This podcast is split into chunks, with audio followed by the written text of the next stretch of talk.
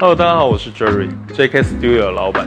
JK Studio 是一个以精品餐厅为定位，站在顾客的角度思考，创造沉浸式用餐体验的餐厅。欢迎光临 JK Studio。我希望能够带领我们 JK 团队，不断的努力精进与成长，在竞争激烈的餐饮业中，能有一席之地，让更多人能够看见我们 JK Studio。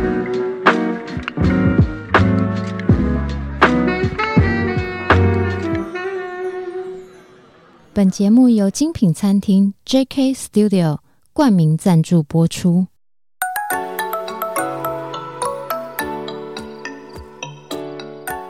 创业是一种态度，你的创业有人懂，新手创业不懵懂，邀你一同前行，创业时代。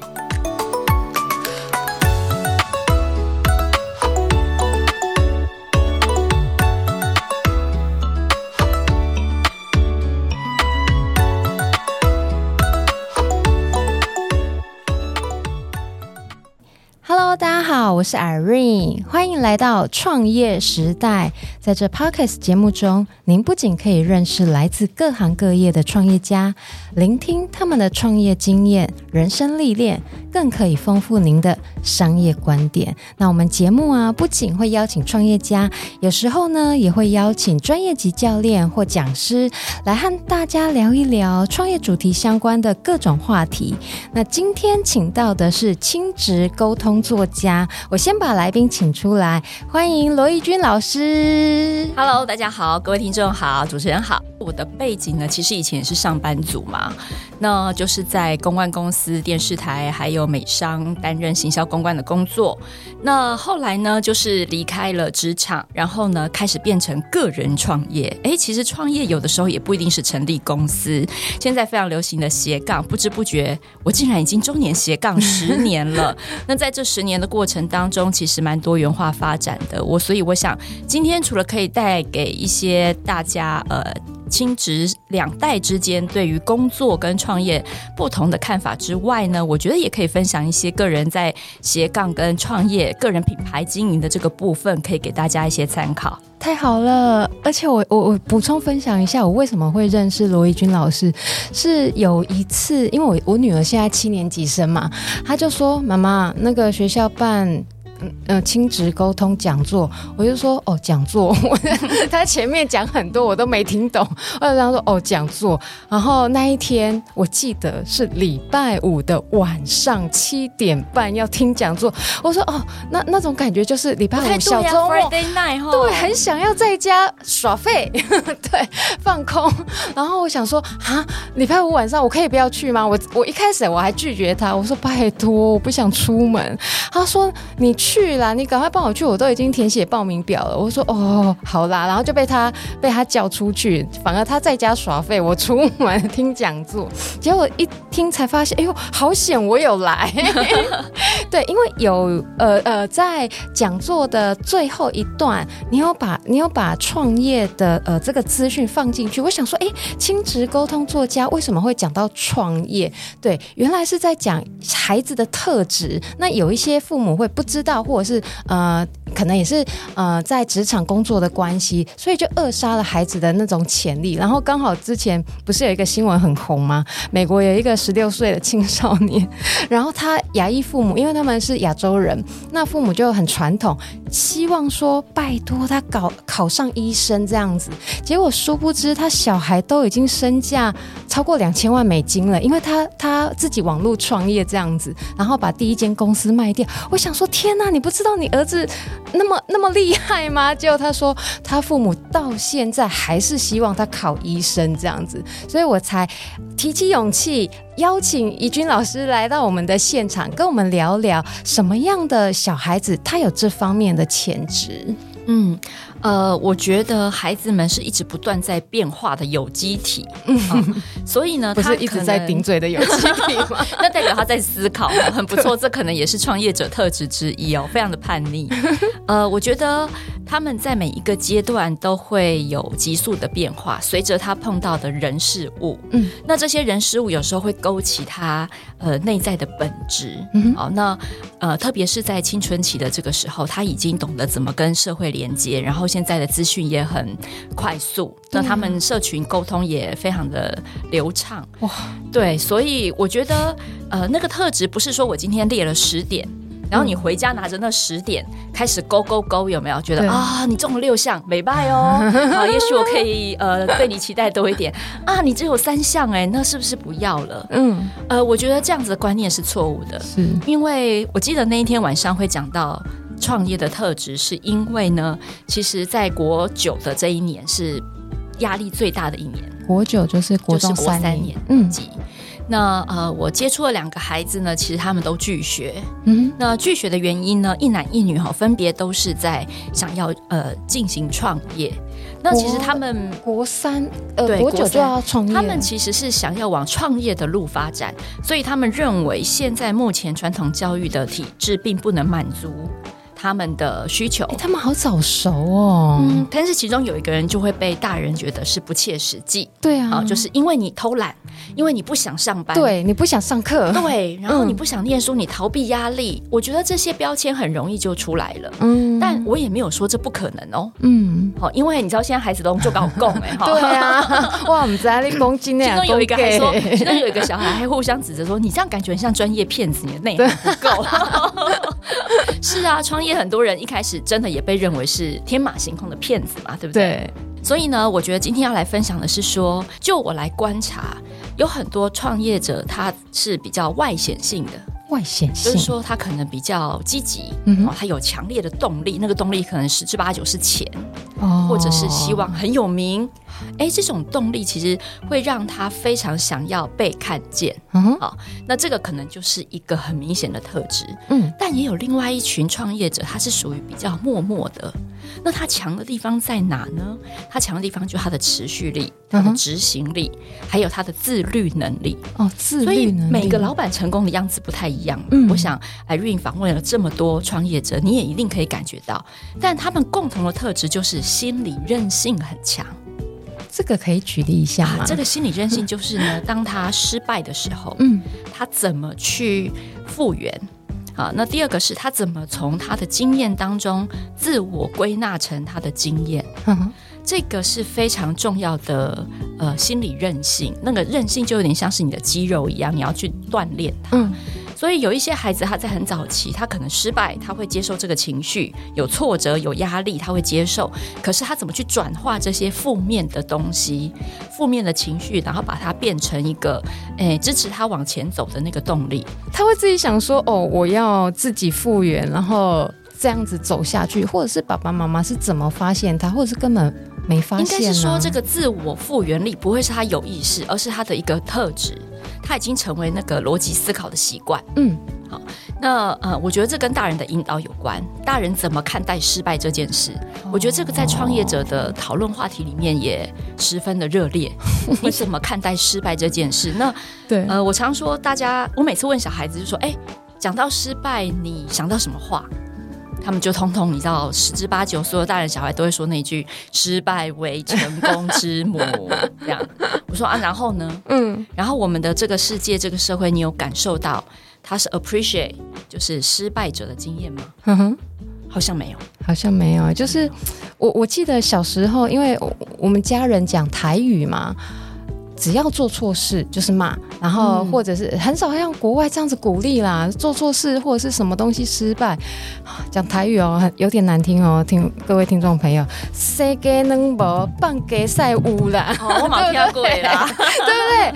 就是老一辈的，他们蛮多会是这样子的，嗯，观念在教育下一代。就是当然不，这不是指全部，只是说刚好就是那个印象连接特别深刻，所以就会反而蛮怕失败的，或者是哈又被骂的这种感觉。对啊，所以我们的孩子很多都不愿意尝试啊，很多家长就会说我的小孩都不愿意尝试新东西耶。我觉得那个是他学习的结果嘛。就他此生生到现在有生之年，对不对？他的经验只是告诉他说：“你千万不要相信大人说的话，什么失败都 OK，什么学习教训就好，都嘛骗人。”就前面第一句话 OK 之后，就开始检讨你了，有没有？回家被骂死。对对对，或者是说就开始被检讨，哪里做不好，什么什么什么。这，这是我们比较希望孩子所谓吸取教训的方式。你有没有发现？对啊，就是我们开始很认真的帮他理智分析，然后哪里不行要再加强。但是我觉得我们通常都没有去呃反过来看说，那他哪些事情做的不错？嗯哼，就哪些东西要保留？因为你知道，你事后诸葛去分析那些东西，哈，其实也不见得可以预测成功。哎，真的呀，你通通改对了，下次时空环境又变了。就是我们可能比较少从他的经验当中去看他哪些事情做对了，哪些事情做得不错。嗯，其实这个在现在的沟通里面就叫正向聚焦。正向聚焦就是你看到这个事件里面正向的。值得被留下来的，呃，这个要素提取出来给孩子。嗯哼，那孩子可能就会在这个过程里面，失败是结果嘛，不用你讲他也知道嘛，对不对？他不可能去更改失败的结果，但是在这个过程当中，他可以欣赏自己，然后他可以知道哦，呃，哪些事情他要保留到下一次。嗯哼，哎，然后下一次再根据我的尝试加一些新的呃意见或者是新的元素进来，那我可能就可以迈向成功。这个有办法举例吗？因为呃，罗老师有辅导过一些青少年孩子，那就像你讲的，有一些他们就是有创业特质，或者是上次我们在讲座里面我听到你讲的，他直接就就不上课，然后自己就离家出走，为了为了想要创业，这个可以听您说说看吗？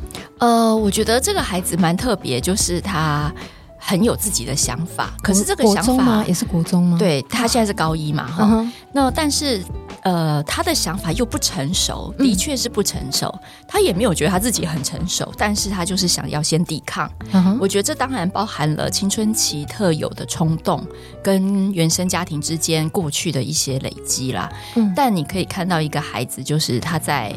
呃，只只身只有拿了三千块，那国家给的每个人 三千块，嗯，然后跟一只手机，然后就这样子离开了家里，嗯，然后跑到了宜兰，然后过了三天两夜愉快的自由行。等一下，他住哪里啊？他就自己去投诉民宿啊，或什么都他自己搞定，因为他他就失联了嘛，嗯，那后来知道是因为妈妈就报警啊，然后想办法手机定位啊什么，才约略知道他在那一带，嗯，然后才请亲友过去找他。那，呃，后来才发现他三天两夜过得很开心啊，交到了很多朋友，还在乌石港冲浪啊，这么厉害。对，那你都很难想象说他是怎么办到的。一个十八岁不到、十五、十六岁的孩子，对呀、啊，哦，他的表现 behave 非常的像 成熟的大人，然后他也不畏惧新的陌生的环境，所以这就是很典型的，他对于未知是拥抱未知的。嗯，那这个特质就很明显。没错，很多小孩你教。滚出去，他还不敢呢。对，他会说：“我要留在家里的地下室，对不对？” 很多现在大学生也都还是住在家里，他不想要离开舒适圈的环境。这倒是。所以你可以看得到，这个孩子很明显，他的确呃喜欢挑战，喜欢未知，然后刺追求刺激。那他就很，我觉得爸爸妈妈可能在这个时候就不要再去讲他的不成熟，而是。那我们要做些什么，可以让你离你的梦想更近一点？对，那他爸爸妈妈后来怎么处理？因为是一定一开始是很生气的嘛，或者是像如果以妈妈的角度好了，如果我是真的我小孩离家出走，我找到他的第一件事情，我可能是先哭再说，因为妈妈我又比较感性，要先哭再说。对，那这情绪过后。他们怎么呃处理这件事，或者是怎么跟小孩？当然，我们跟家长也有一些对话，因为刚好认识。好，嗯，那我就会跟他说：“你的孩子用了这么大的能量，嗯，你看他创造了一个这么大的事件，所以他的讯息是如此的强烈。嗯，好，那你要不要想一想，就是你到底要跟你的孩子保持什么样子的关系？嗯，关系在前面啦，因为。他怎么样？十八岁之后，说真的，你也管不了他了。可是就放手让他去做他想做的事吗？但是、那个、其实我就在想说，有何不可呢？因为他三千块都敢出去闯天下了，那你可能要跟他讲的是：第一个是我能协助你什么？哎、嗯，你可以先开来听听看。嗯哼。第二个是我该怎么设定他的尝试的一个底线？哦，底线哦，比如说金钱是，比如说时间，嗯哼，好，比如说你们自己互相设定那个 KPI，哦，那个 KPI 是什么？好，因为他也必须要接受现实社会的考验，他不可能就是怀着创业梦，然后讲一套，实际上就是在逃避压力。这样也对，对，所以今天如果我们落下来跟孩子开始讨论这些事情，而他能够越来越具体的跟着你的脚步跟讨论，把它变具体的话，那有何不可能？具体就一列一列一列，呃，一项邀请他去想，等于说你提问嘛，哦、就像天使投资人写计划书，对对对，总是要提问嘛，对不对？哈，你的想法是什么？那如果他在那个阶段，你愿意跟他谈了，他都没有想法，那我想他自己的坚持度也会慢慢的退退下，或者是他会开始花更多的时间去想那些他还没有想过的问题，而不是把时间继续拿来跟你对抗。诶，那后来他们亲子双方还好吗？还不错啊，还不错啊，就是目前达到一个平衡，就不要再去念高中啊。他放弃高中，没有，他就去念，先去念了五专哦。那他认为五专是他可以妥协，因为里面可能有辅助他可以创业的资讯。嗯哼，对，他是一个非常务实的小孩。念商就对了，对，念商业的这个部分，哦、那他的成绩也考得还不错。嗯，对，听说目前就是如鱼得水啦。哎，那很棒哎。对对对，所以我觉得呃，不要去扼杀了孩子这么冒险犯难的精神，因为那个是很多人想培养都培养不起来的。因为我最近在看马斯克传，结果呢，有一页有一个章节，他就写到，其实马斯克在很小的时候，他就很想创业，他非常爱打电动，很小他就有电脑，那就他开始研究写程式这样子。那他十三岁的时候，他就跟他弟弟两个人想说，我们来开一家电动店，而且他们已经想好说，我可以提供写哪些程式，哪些程式会卖，会受欢迎。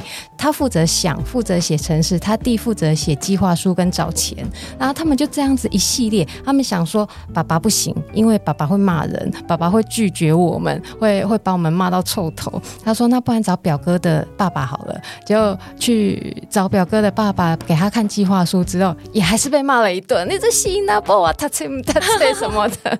对，就是这样的过程。他就那时候第十三岁是他第一次萌起想要创业的念头。所以很多青少年，尤其像现在资讯这么发达，是不是这种情况会越来越明显？其实不用等到现在啊，因为如果你真的家里还有订什么《国语日报》啊、《中学生报》啊，他三不五时就会分享一个什么印度九岁孩子哦，什么创业成功啊，卖了这几万双几。什么袜子啊，或者是哇，谁开了什么糖果店啊、糕饼店啊？透过网络的力量，他们也自己成立了工作室。哎，这些都俯拾即是哎，然后都被刊在《国语日报》跟《中学生报》来勉励孩子们，对不对？结果现实当中，我要做的时候，反而一直被打枪。对，那你就会去看他们的爸妈到底做了什么。其实你看到这些案例的时候，都是他们在旁边协助孩子。他们当做那个呃失败了，真的没关系。反正说难听一点，嗯、孩子的时间这么久，我们现在每个人都活到八九十岁，以前是人生可能六十七十就差不多挂了，对不对？现在大家都已经活那么久了，真的失败浪费一两年，其实一点关系都没有。那我来帮部分的父母问一下，如果说真的在乎学业，那怎么办呢？在乎学业不是一个问题，嗯。因为在乎学业，就代表他可能在体制内，还有他自己。呃，非常适应、非常良好的一个一个成果。嗯哼，那我们社会也很需要成绩很好的人啊，对不对？我们不是每个人都要自由奔放的灵魂啊，不然大家都跑去创业。对对对对，所以我觉得“创业”这个词有时候，呃，为什么我们会对他那么担心？是因为有些人真的把过于美好了，嗯，就他一开始就是老板哦，然后名片拿出来非常的虚荣。嗯哼，好，那我觉得很多人是担心自己的孩子迷失在这个虚荣里面。哦，那我觉得注重成绩这件事情一点都。不是什么问题，因为一个成功的老板，他的绩效也要非常好。嗯，那个绩效就是他的成绩。所以，他如果是一个不注重结果、不注重成绩的人，他也不会成功。所以，还没有创业念头的孩子，他就算在前面，他的成绩非常的好，对，哎，其实也不代表他未来不会创业。哦，也有道理啊。对，他不代表他未来不太不不会创业。有的时候创业是阴错阳差。嗯嗯。所以有些人是为了利他而创业，他不是为了自己的动力，他那个动力来自于别人。嗯，我刚好要帮助别人，嗯结果呢，没想到帮助别人，意外发现了一个商机，那就做下去了，因为那个需求起来了。真的真的，对，这也是一种创业，比较像社会型创业的感觉。呃，对，或者那它也可能就会变成一种服务，是，那它还是走商业路线嘛，商业公司的路线。对，所以那个创业不是说一定要每一个都是这么的特色独具，他才是创业家，而是说他有没有创业家精神。是，那只要你有创业家精神，就算你不创业，你在自己的工作里面一定也能做得很好。因为我自己也是父母的角色，那我们可以录给呃现在在听，然后同样也是父母的。立场的这一些听众，那如果说我们发现孩子跟我们，或者是说，诶，他比较特别，或是原本想要打造帮他打造的路线不太一样的时候，那我们怎么办？对啊，因为他可能不像，呃，就是高考试啦，或者是就业啊这样子，他可能就是像刚刚罗老师讲的，他就是他要离家出走了，很他不一定会离家出走，但是他可能不想念书，嗯。这种孩子可能更多，就是他还没有有勇气 到离家出走那么大的能量，嗯，但是他就是用消极的反抗，嗯哼，来抗议嘛，就是逃避嘛，对，因为他现在也束手无策啊，他只能在体制内生活。那呃，我倒是我，所以我刚刚才说，在孩子每一天的生活当中，怎么样？如果他不喜欢念书，嗯，或他不是念书的料，那你怎么样维持？呃，保持他的心理韧性，或者是维持他的那个创业家的精神，那就是要帮他找到其他的舞台。那或者是说，对，那或者是说，在学科里面，对，呃，他也有可能重拾他对学科的信心。嗯，因为成绩不好，有的时候孩子说我不是念书的料，我不喜欢念书，其实是因为他碰到了他无法解决的困难，嗯，所以他就干脆说他不喜欢。哦，这是非常多孩子碰到的状况，但是可以发扬他的。那个考得很好，或者是他很喜欢的学科的，或者是你要给他更具体的建议，就像我们公司在请顾问。嗯对，每次有些请一些顾问，他讲的话啊，听完了你也不晓得到底要怎么落实嘛，对不对？对，你知道要这样做啊，你知道培养良好的企业文化啊，然后呢，我应该从哪件事情开始？哪件事情叫做起点？嗯，这个可能顾问没办法告诉你，因为他就是顾而不问的那个人。但是有一些人可以给你很具体的建议。嗯，好，那我们就是要做那个 coach，就是要做那个教练。那比如说今天孩子数学很差，嗯，好，那。但是你知道吗？数学这么多的单元里面，其实会有一些是比较独立出来的，嗯，比较没有承先启后相关的，因为数学的能力是堆叠的嘛，嗯，所以很容易一个不好，后面就跟着烂，只会越来越烂，对不对？但偏偏数学有一些单元它是独立的，如果你有用心在孩子的课业上，你大概就会发现，比如说呃，这个统计，它可能统计图表，它可能就是一个单独一科。那或者是几何，它可能又跟代数不一样，嗯，所以代数不好的同学，他可能几何很好，因为他是一个很空间感强的人，他就有可能在统计或者是在几何的这个部分刚好拿高分。哦，所以他不会数学突然变好，但是当我看到某个机会，哎，这个单独的跟前面的能力不怎么相干，你可以重新来过。那我要不要用这个机会帮孩子建立信心？哦，不是说数学考很差，然后他就是呃不擅长数学，也不也不完全是这样。嗯，这就是我们说的成长型的心态，嗯哼，还是固定型的思维。哦，固定型思维就是你就已经跟自己讲了嘛，我数学就不好啊，嗯，天生数学差啊，啊，我比较擅长文科啊，这叫固定型思维。那成长型思维，简单说就是。哎，对，我可能这一科比较弱，嗯，但我只是需要更花更多的时间。哦，我不是不会，我是还不会，是那个“孩”字就很重要。那其他科目也是。像我，我常常举的一个例子哦，就是说，呃，当我我的孩子曾经有一阵子，他的数学不是数学课业不太好，嗯、文科不太好，他理科反而好，嗯，然后我就想说，这文科这 这这是有什么事吗？真的。贝多芬不是吗？就现在的考试其实很难贝多芬啦，但是至少他想要短期间把它拼起来是比较容易的一件事，嗯，所以我就说，哎。可是我发现他有在念啊，但好像不得其门而入。嗯，于是我就请他，哎、欸，你帮我拿一支荧光笔，然后课本摊开来，你把你觉得重点画下来。嗯哼，结果呢，后来他就画了嘛，对不对？那你就知道他有付出这个努力。我就说，哎，你很棒，因为这一科让你有挫折感，可是你还是愿意花时间。我看到你的努力，我觉得你你这个心态蛮强的。嗯，你看我就会直接告诉他，哎，这个地方你真的不错，所以下次他就更愿意这样做。哦，好，那我就这样告诉他。然后我后来就发现他画的荧光笔全部都不是重点。所以简单来说，就是他从头到尾就是画错重点。那你画错重点，你怎么可能考对试呢？好哦，所以我们后来就会跟他分析说，哎，为什么这句话哈？其实他这个老师应该是不会考。为什么？因为你来看一下这个单元，老师想要告诉你的是什么？对，他想帮你建构的知识是什么？那你觉得这句话它是个重点吗？还是它只是个辅助知识呢？好，我们就开始，我就开始跟他讨论这件事。那慢慢慢慢的很快，他很明显，因为你找到他的他的重点了，抓到他的问题了，所以他接下来考试就有明显的进步。我知道罗老师之前是奥美的公关，然后也在三立工作过，然后也在美商 3M 工作过。您接触的人脉也很广。那像大老板们，或者是说创业家第一代啊，他们是怎么教育自己的子女啊？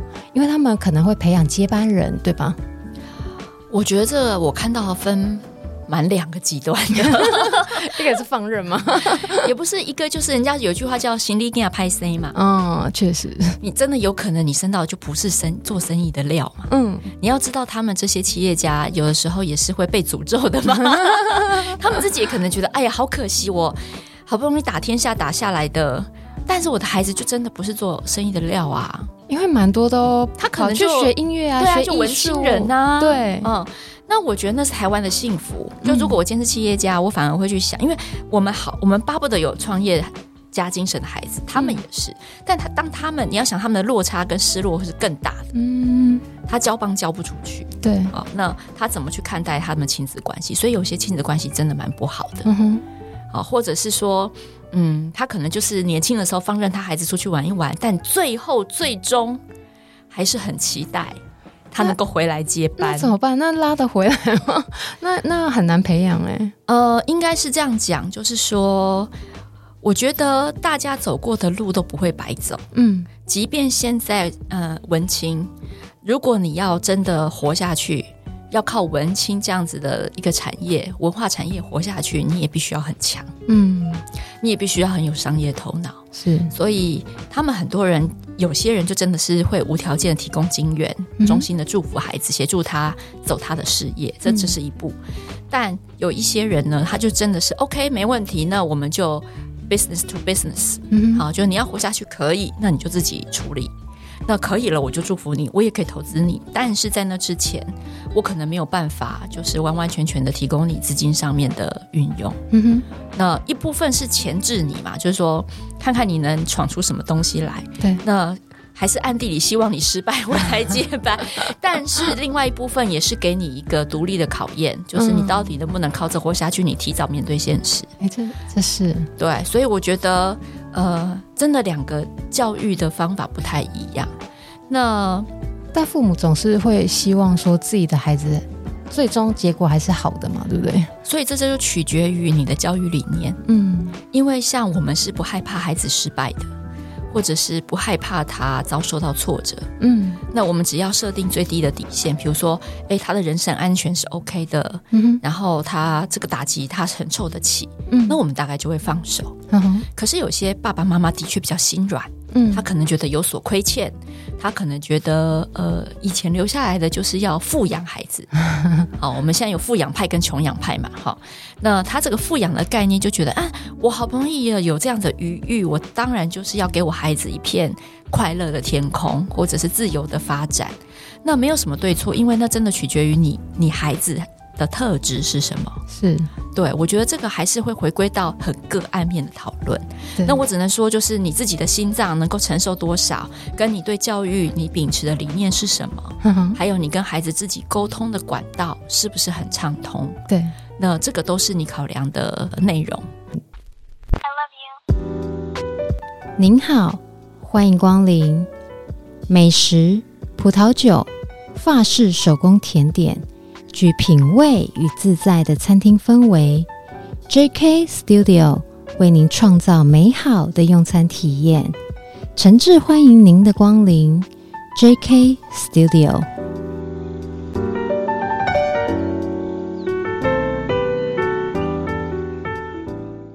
只是说现在哈，就变成是，小孩子他们看的东西都是信用卡、虚拟货币哦。对，其实他们要能够有这样子的一个概念，最好的方式就是从零用钱开始。嗯，好，那你会你就会发现啊，光是零用钱，有的家长就已经被勒索了，对不对？我的意思是说，光是这一点，其实现在要训练小孩的那个理财概念，他们对钱都很敏感。对，因为他们都不够用。嗯、对，我觉得现在小孩跟以前不太一样。以前我们不太会有自主分配的机会，或者是我们独立出去的花费时间也很少。嗯哼，可他们现在很多嘛，很早就开始淘宝啊、虾皮啊，生日礼物要送来送去啊，对不对？他们很早就有这些社交活动了。对，所以光是零用钱就足够他们去学习自律。然后学习对钱的敏感度。嗯、我举个例好了，嗯、像我孩子是今年高一嘛，那他们就呃几个女孩子有六个六人团体，嗯，那分属在不同的学校，可是他们就感情很好，所以他们就有定一个十月生日趴，嗯，那十月生日趴定在差不多二十几号，二十、嗯、几号通常就是大家快要没有钱的时候，所以 这个日期很早就定下来了，因为六个人非常难瞧哦，结果在行前的前一天晚上。就有一个人说：“哎、欸，我的钱用完了，嗯，所以我没有办法去了，嗯、金钱告急。你知道那五个人有多愤怒吗？就是他毁了这个。”这个聚会，大家是多么期待六人合体啊！嗯，然后我们可能三四个月前就约好了，所以里面就有人说，如果是我们订了餐厅，价钱过高，其实你可以说，而不是前一天才这样。嗯、另外一个就是，他说你知道吗？我已经吃泡面吃三天了，哦，我就是为了要存下我们一起去餐厅的这笔钱。嗯哼，那我们是这么的看重这个聚会，可是你却这个样子哦。你然后我女儿就说，对，她前上个礼拜，她还跟大家说她买了什么东西，代表她。一点金钱概念都没有，哎，这样子就可以，光是这六个小朋友就可以看出不一样的人，他们对钱的概念。没错，所以这时候我就发现，你看他们那么早就每个人在对金钱的特质就不一样。嗯哼，所以后来这个。呃，备受攻击的这位小姐，她就说：“真是太对不起大家了。那我去跟我爸借一下钱，然后我下次呢，看他怎么还他。嗯，结果，但是你看，他爸爸就免费给他餐钱哦，心软派的。对，所以我的意思就是说，当这个家长他没有办法，他可能觉得他没关系啊，就吃一顿饭而已嘛。嗯，但是他却忘了，他这是一个很好的机会教育，去 review 他女儿为什么有没有计划型的消费。哦，对。对不对？是。那像我跟我女儿之间呢，是明算账的。嗯哼。就比如说，她手机的月租费，她是每个月都要给我的。嗯。那还有就是，我们有她比较没有呃固定的零用钱，她是奖学金制度。哦。但是，所以她考不好的时候，她就很穷。哎，这这激励也还不错啊。对，但但是因为现在高中，那是国中的时候，高中了可能呃不太再像。呃，国中一样，嗯，可以用这个方式，嗯、所以我们就有固定每个礼拜一千块，哦、包含餐费、车费，其实并没有很宽裕，嗯，但就是足够他吃用了。是，那如果他今天想要额外的，那他就必须要提出额外的计划，嗯哼，或者是来争取，或者是他自己想办法看有没有什么赚钱的机会。那我觉得这个就是很明白。那像有几次我也会心软啊，比如说他要拿那个手机的钱给我，对，然后我就明明知道他这个月可能活动很多，学校社团活动很多，我就说，哎，你这个月的社团活动好像蛮集中的，嗯，那你的钱够花吗？他就说够，因为他有把钱都事先分配好了。哦，很棒哎。对，那如果今天他发现手头很紧的时候，他可能就少喝几次饮料，嗯哼，或者是少买一些有的没有的。他会去斟酌，对对对，那他就期待下一次等到他考好赚大钱的时候，他再来分配。考好赚大钱。对对对，所以我觉得就是当你可以跟孩子明算账，但是那不伤感情是。的时候，其实就是他练习自律的时候。自律也是一个很重要的特质，而且它又是你说的一种奖励机制、奖学金机制，对不对？对啊，对啊，对啊。那所以你看那个六人聚餐里面。就会有非常多的花钱百态，对 对。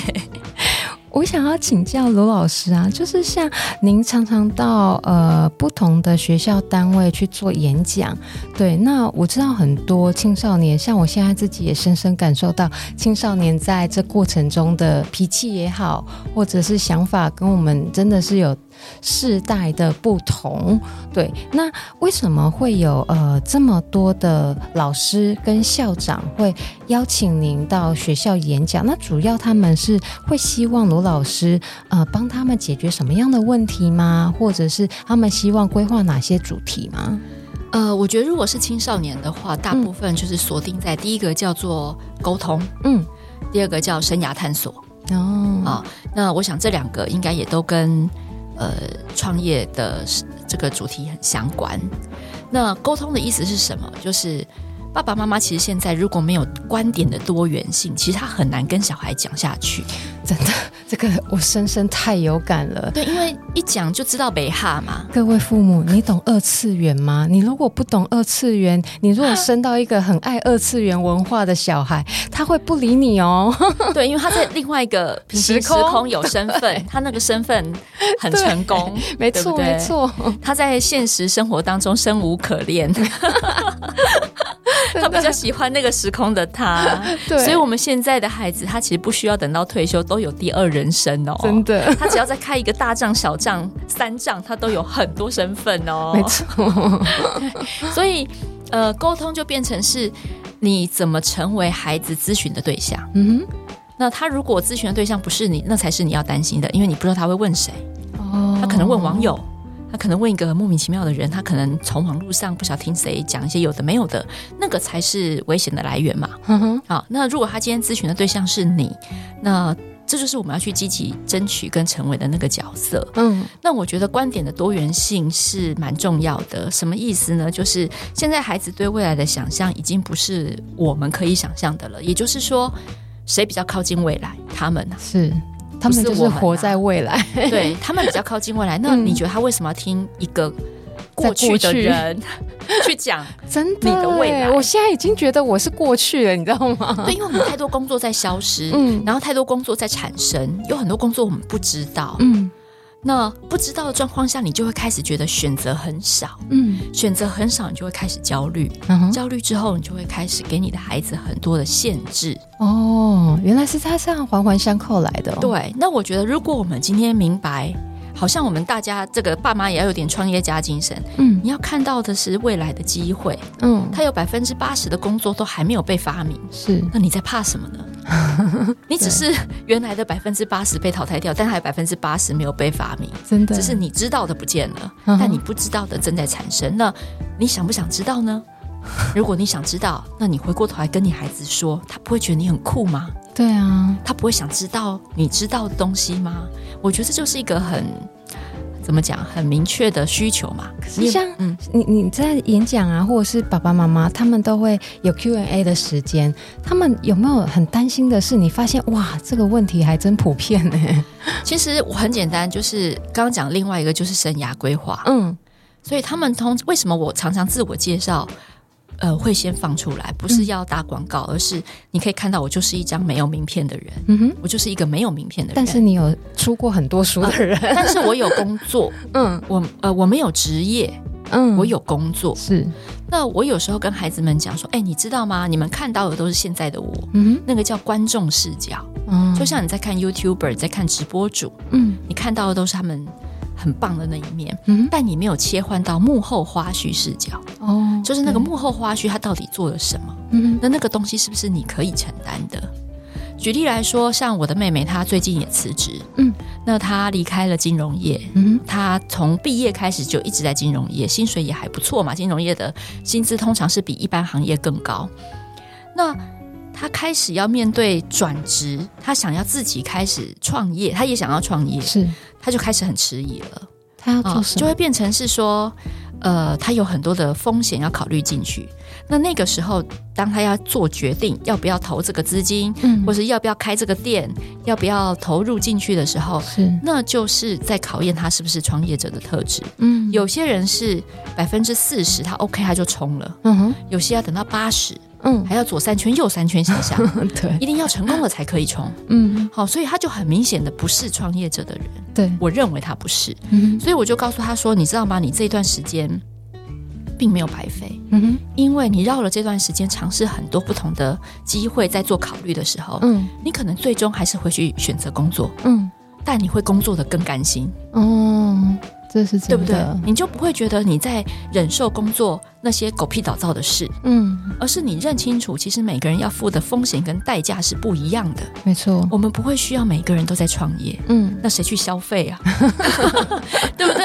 啊，谁去当那个支撑社会运作的螺丝钉呢？嗯。其实每个创业者也都是社会上的一份子啊，对，他并没有比较厉害，只是说他选择不同的风险承担。我们都说我们现在是在服务员工，真的，老板是要开什么玩笑？员工是老板，员工现在都是带着劳基法在上班的哦，小心哦。对啊，所以那那我就觉得说，其实生涯规划跟沟通就会是两个很明显。那老师。跟校长，其实他们也是属于我们这一辈的人，嗯，所以他们也很明显的感觉到，他们说的学生不想听啊，会吗？他们的生涯，校长，他们的成就，小孩也不崇拜，也不尊敬，哦、他也不觉得，哎，我不想要过你这人生。你知道有多少小孩子说，我才不要以后当个老师嘞，真的吗？我才不要以后跟我爸一样嘞。哎，很小时候我的志愿很多都是护士啦、老师啦，呃，或者是什么。呃呃呃，所以你看，我们录音的前前几天，对，护理人员才在抗议上街抗议啊，嗯嗯，那老师也是离职潮啊，嗯、就是当这些传统被崇拜的角色瓦解、人设已崩坏的时候，那他们就比较没有办法接受这些人给他的建议。哦。所以今天为什么他们会请这么多外面的人去演讲，就是希望提供新的视野，嗯、有的时候。老师跟校长自己本身都需要受到一些冲击。我跟大家分享一下，我那天呢、呃，礼拜五晚上七点半听到九点半，啊，我回家之后，我女儿就问我说：“你今天听了什么？”我就跟她分享，我大概讲了快二十分钟吧。她说：“妈妈，你真的太需要听这个，那个老师讲得太好，太懂我们了。重点是后面这句，太懂我们了。” 我想说哇，这么厉害！然后我还介绍他听那个天下你直播的呃少年特有种。其实那天演讲过后有一个插曲，嗯，有一个国中生看起来应该是国七或国八的女生，嗯、突然在一群家长里面冲到我面前，她说：“老师，我可以问你一个问题吗？”我说：“好啊。”她就说：“我要怎么样让我妈无视于我的存在？”然后他这句话才刚讲完，他妈在旁边吗？他妈妈就出现，然后立刻把他拉走，然后他立刻把他手就这样立刻拉走，说：“呃，老师他来闹，他来闹的，嗯，你不要管他。”他妈妈直接帮他发声了，对，他就直接把他拉走了，嗯。然后最后可能看，呃，我跟小孩都还想要讲话这样子，但是他没有想管，他没有想要我跟小孩讲话。所以他就把他拉走，但是他就只有说一句说：“说我小孩说很想跟你当朋友。”应该很多小孩都很想跟你当朋友。重点是你没有想要让他跟我成为朋友啊！你立刻就把他拉走。等一下，他要他为什么想要？我觉得他有点害怕，他有点害怕我跟他女儿讲很多哦，因为他可能会觉得会失控。真的哦，我猜啦，我猜。那个 hold 不住他，他可能事后没有办法处理他女儿就是明智大开的感觉。哦，可是他如果有问题想问你，就是他真的有很，所以我猜想他可能是比较高控制的妈妈。哦，他就是属于高控制型。对，所以你看他女儿来，你跟我讲个话，他妈妈都要直接打断。拉他走，哎，这样，而且你看他女儿的问题是如何无视于我的存在，这有点严重了耶。对，但他也不是第一个哦啊，真的吗？对，台北有很多小孩都是目前受到高度控制关心中。哇，不晓得在座的各位有没有自己默默对号入座？我我我我看一下我的位置在哪里。早上我要叫，因为还有一个弟弟嘛，那弟弟也要起床。起床的时候，青少年的那个叛逆哈，如果小各位听众，你的小孩还小，你可能慢慢你会感受得到，他们到青少年，他们会有各式各样的叛逆。我想不出来耶，他就说，他说妈，你可不可以早上不要再叫弟弟起床了？我说为什么？他说你一直讲话，听你的声音好烦哦。我心想，人家都说我声音很好听耶。我想说，你说我很烦。他说，我听你一直叫弟弟起床很烦呢。真的？那你怎么回答？我说，那他不起床，我也没办法。好委屈哦！我说，那不然你帮我叫他起床好了。他说，你就一脚给他踢下去。对，就是他什么，你什么都可以惹到他。对啊，就是那种感觉。他只要提莫吉一不爽，他可以看全天下的人不顺眼。对啊，怎么会青少年会啊会啊？我小差这么多，他们其实就是这样啊。那我觉得就是什么时候才会好？帮我们预告一下。父母很难当，我觉得不太需要感觉委屈啊。就是说，反正你就当做他们在发神经，但、嗯、呃，我们人也有自己的情绪，对，我们大人有自己的尊严，所以我从来都不会觉得我们需要委曲求全，只是说我们要用更成熟的态度去面对他的不成熟。嗯，但你不需要就是忍气吞声。嗯哼，比如说我女儿有一次，她就在房间就出来客厅，然后坐在沙发上，我在沙发上工作，然后他就在呃看电视这样，那。这个感觉就是他事情做完了，出来休息看电视嘛，那就是他休息时间嘛。嗯、所以我就呃随口问了他一句说：“哎、欸，啊，你明天放学有什么活动？”我只是要确定他的 schedule。对，他就突然暴怒，为什么？他就说：“你问这么多干什么？” 然后我就整个火都起来了，你知道吗？对啊，会吧？会会会，对，我不能问哦。然后我就深吸一口气，因为我决定，我就说：“你知道吗？没有任何人可以这样对你妈讲话，包括你在内。”嗯，我就第一个这样讲，我说你你不想讲话，你就说你不想讲话。嗯，现在我很累，我不想讲话。嗯哼，我可以接受。嗯，但是你不能这样子跟我讲话，真的哎。所以你现在的状态是什么？你要不要确定一下？哦，然后他就没讲话了。哎，这就是沟通哎。要是我，可能就跟他你一来我一句的。对，所以我就说我要用成熟的态度去面对他。可是我没有想要委屈自己。哦，我只是告诉他说，我也需要尊重。那。我可以接受你不想讲话，那你要不要确认你的状态是什么？因为这样子的话可以让他练习，下次用这样的方式跟我讲。嗯嗯，所以他就说我现在很累，然后我就说，可是我有看时机在跟你讲话。你从房间走出来，坐在沙发上看电视，在我的理解，你已经在休息。嗯，如果我没有在你休息的时候跟你讲话，请问我要在什么时候跟你讲话？你可以告诉我吗？嗯哼。后来他就好，我把事实描写出来，对不对？你、嗯、各位可以听到我讲的是事实，事实。哎，我把我的判断告诉你啊，你就很你在工作的时候，我也不能打扰你，嗯哼，对不对？那我都只能在你休息的时候跟你讲话，还是你希望我永远不要跟你讲话？就是哎，我要怎么做？你告诉我。就是我们在讲话的时候，其实青少年很在乎公平，嗯，很在乎事实，嗯哼。可是我们有时候大部分人讲的都是个人意见，对啊，比如说你房间很乱，对，整理一下好不好？这个就叫个人意见嘛，因为他不觉得乱嘛，嗯、所以你们俩就会卡在这里，然后又开始争吵嘛。对，所以他会很需要公平的描述。那我可能就会说，你的桌子已经看不到桌面了，嗯，所以你的桌子要不要收拾一下？就乱是一个形容词，你当然也可以说很乱，但你也可以先，你也必须说出事实，就是他看不到桌面。嗯哼，这件事情任何人来看都是一样的，叫做事实。嗯、OK，而不是一句话，你房间超乱的，你这个人就是不爱干净。哇，前情旧账全部都出来了，那这个根本就是在找吵架的，真的战火挑起。对，所以回过头来看到沙发那个案子也是，我就说，那你。你觉得我什么时候要跟你讲话？你可以教我吗？是我一点都不想要被凶，我也不觉得我需要被凶。嗯哼，好，所以就表示，哎、欸，我我要你告诉我怎么跟你相处。对，他就没讲话，他就说，那我现在很累，等一下再跟你说。你看他这个时候他就讲了，欸、对，我就说好，但是我就是这个口气，因为我在生气，但是我没有对你大吼大叫，我表达了你的需求，确认现在关系。我说现在我还在生气，你又很累，所以现在我们不要讲话。哦，oh, 好，我就继续做我的事。嗯哼，过了五分钟，他就爬过来，嗯哼，然后就抱了我说：“对不起哦。”哦，然后那个对不起只是小声的好吗？好 可爱哦。青少年就是爱面子哦，爱面子啊，他就是这样跟你示好。对，嗯。然后我就说：“我还在生气哦。”然后我就说：“你下次学会怎么表达你不想讲话了吗？”他说：“OK。”我说：“好，那就好。”好，我学起来，我学起来。因为他们太冲动了，嗯，脱口而出，那个是他们的设计。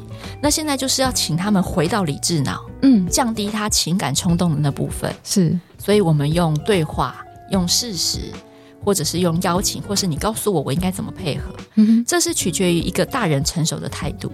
那我们是大人嘛，我们是父母嘛。如果你自己觉得你有资格去教他，你比他人生经验多，不就应该要展现在这个时候吗？嗯。不然的话，说说来听一点，很多爸妈也跟小孩一样嘛，就两堆两个青少年，只是一个老的青少年，一个小的青少年，真的，然后两边吵来吵去。那其实你的孩子当然不会想要听你的意见，因为你跟他一样啊。真的，好啦，各位爸妈，我自己也是妈妈，我们一起努力，一起加油，好吗？把今天的学到的用起来。好，那最后有一点时间，我可不可以请罗老师帮我们分享一下？因为我们这一集啊，就是十一月的下旬播出，那我。听说罗老师有出新的书，刚好符合我们创业家精神的这一本书，可不可以帮我们介绍一下？哦，好，这本书叫《童话逆思维》，童话逆思维，童话就是大家常常听到的什么三只小猪啊，呃，国王的新衣啊，放羊的孩子啊，类似像这样子，嗯、我们常常讲床边故事嘛。是，那这些故事也都在孩子的脑袋里面根深蒂固。嗯嗯。不过，呃，这本书就是我改写了每一个经典故事两个不同的版本。嗯哼，那这两个不同版本，就是期待让大家用不同的角度去思考。呃，你看到的一样的故事，可是你可以把它做成什么样不同的结局？可不可以透露其中一个，让我们听听看，好不好？呃，我觉得有几个蛮特别。第一个是好，我觉得三只小猪好了。好，三只小猪大家都觉得那个猪小弟最勤劳。嗯，然后嗯，苦干实干，然后又很聪明，知道砖头大野狼吹不动。嗯，但是茅草屋是盖最快的。嗯哼，所以我们忽略了茅草屋的重点，叫做它很快，它一天就可以盖完。嗯，猪小弟其实是没办法的。嗯哼，好，所以其中有一个版本的故事呢，我就呃让大爷呃大哥就是朱大哥，他继续盖茅草屋，但他用了头脑的策略，他说。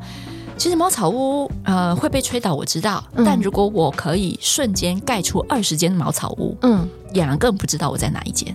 哎，这样也对，他要一个一个吹吗？这个是要快才能够做得到的。对，好，而且呢，我里面呢还可以暗藏，就免费提供给，比如说狮子柱啊、老虎柱啊。哦，他吹完之后，你看看，你看看，你有没有吹到雷组？哦，你自己就小心一点。是，所以我就会觉得这就是另外一个思维嘛。是，就是你，如果你很擅长盖茅草屋，你就不要去放下你的茅草屋去盖砖头屋嘛，因为你没有耐心，你可能是没有耐心的人。嗯。但你可以用你的特质，不叫缺点，别人看可能是缺点。嗯、可是如果你善用你的特质，也许你可以想出其他出其不意的方法来。嗯哼，那这个就是给呃大家去打破那个迷思：为什么盖茅草屋就是偷懒，盖砖头屋就是勤劳？这样讲也对，很怪，这有点破破破框思考的感觉。对，对对，所以我觉得就是这样子。那比如说像传统那个。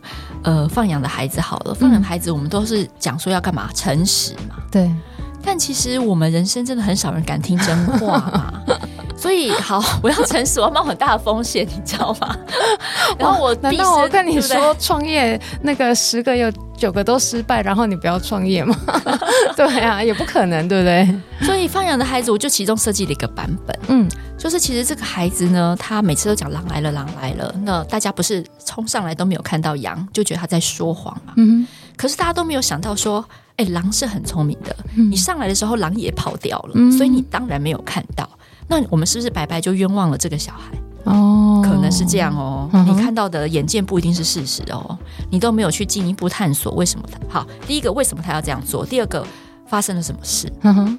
所以我设计了一个版本是，这个小孩远远的看到狼来了，他这次不叫了，嗯、他就让狼把攻击了羊群一番，然后他吃了一只羊，很开心的离开。嗯、这个时候他再去下去叫村民上来。嗯，然后村民就说：“你干嘛不跟我们讲？”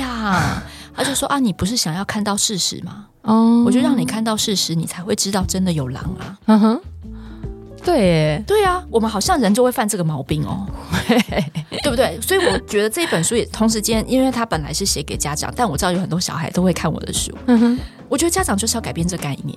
那你有没有想过，当初那个放养的孩子，为什么他叫了？我没看到，嗯，还是他其实很寂寞，所以他很爱乱叫，嗯，是因为寂寞想要被注意到，所以他才会有这个动机吗？嗯，我觉得孩子的每一个行为都是有他背后的意义跟需求，对啊，有有时候很像小孩，就在那边玩椅子啊，拉你拉你后背，拉你后面那个椅子在那边拉啊拉啊拉。那他不是要破搞破坏，他只是要你理理我 理理我这样子的那种感觉。对啊，对啊。那当然里面还有小美人鱼啊，就是爱情这一题也很难解嘛，好不好？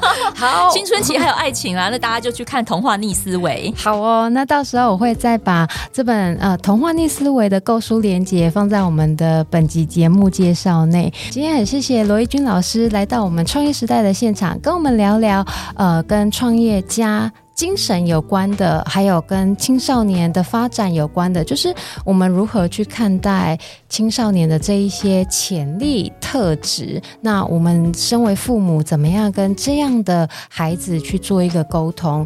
有时候我们自己也是孩子啊，说实在的，对啊，那我们就是跟孩子一起成长这样子。那今天谢谢罗怡君老师来，谢谢谢谢大家，谢谢 Irene，谢谢。那这一集一样麻烦大家，如果喜欢的话，帮我到 Apple Podcast 五星好评。有任何的评论啊，或者是留言，都欢迎你留言给我。我们下一集见哦，拜拜，拜拜。